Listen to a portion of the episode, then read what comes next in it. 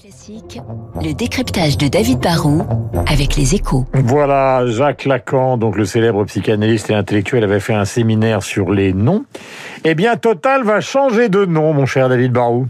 Bah oui, hein, si les actionnaires de Total l'acceptent lors de l'Assemblée Générale du groupe fin mai, Total ne sera plus Total, mais deviendra Total et l'énergie. Si le groupe change de nom, c'est pour des raisons d'image, c'est pour attirer le regard des marchés financiers, mais c'est aussi parce que son activité est en train de changer. Hein. Depuis 1954, l'ex-compagnie française des pétroles est connue sous le nom de Total. Et aux yeux de tout le monde, le, groupe de la défense qui a racheté Elf est ce qu'on appelle un, pétrolier en France ou une major dans, le reste du monde. C'est un géant de l'or noir. Mais ça, bah, c'est bien plus le total d'aujourd'hui que le total de demain. À quoi va ressembler le total de demain? Bah, Total est confronté au même problème que tout le monde. On, vit à l'heure du réchauffement climatique.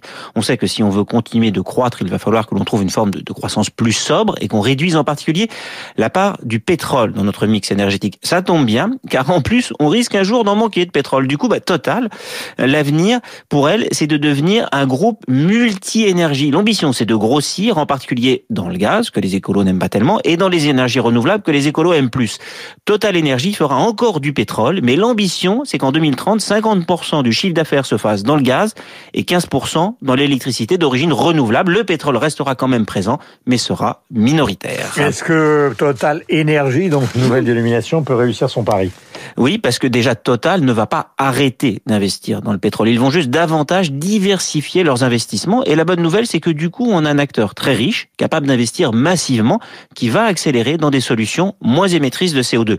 L'autre force de Total, c'est que c'est un spécialiste des grands projets industriels complexes. Hein, les plateformes pétrolières en mer ou les raffineries, ils savent faire. Du coup, bah, ils sont très bien placés pour gérer des méga projets dans le renouvelable.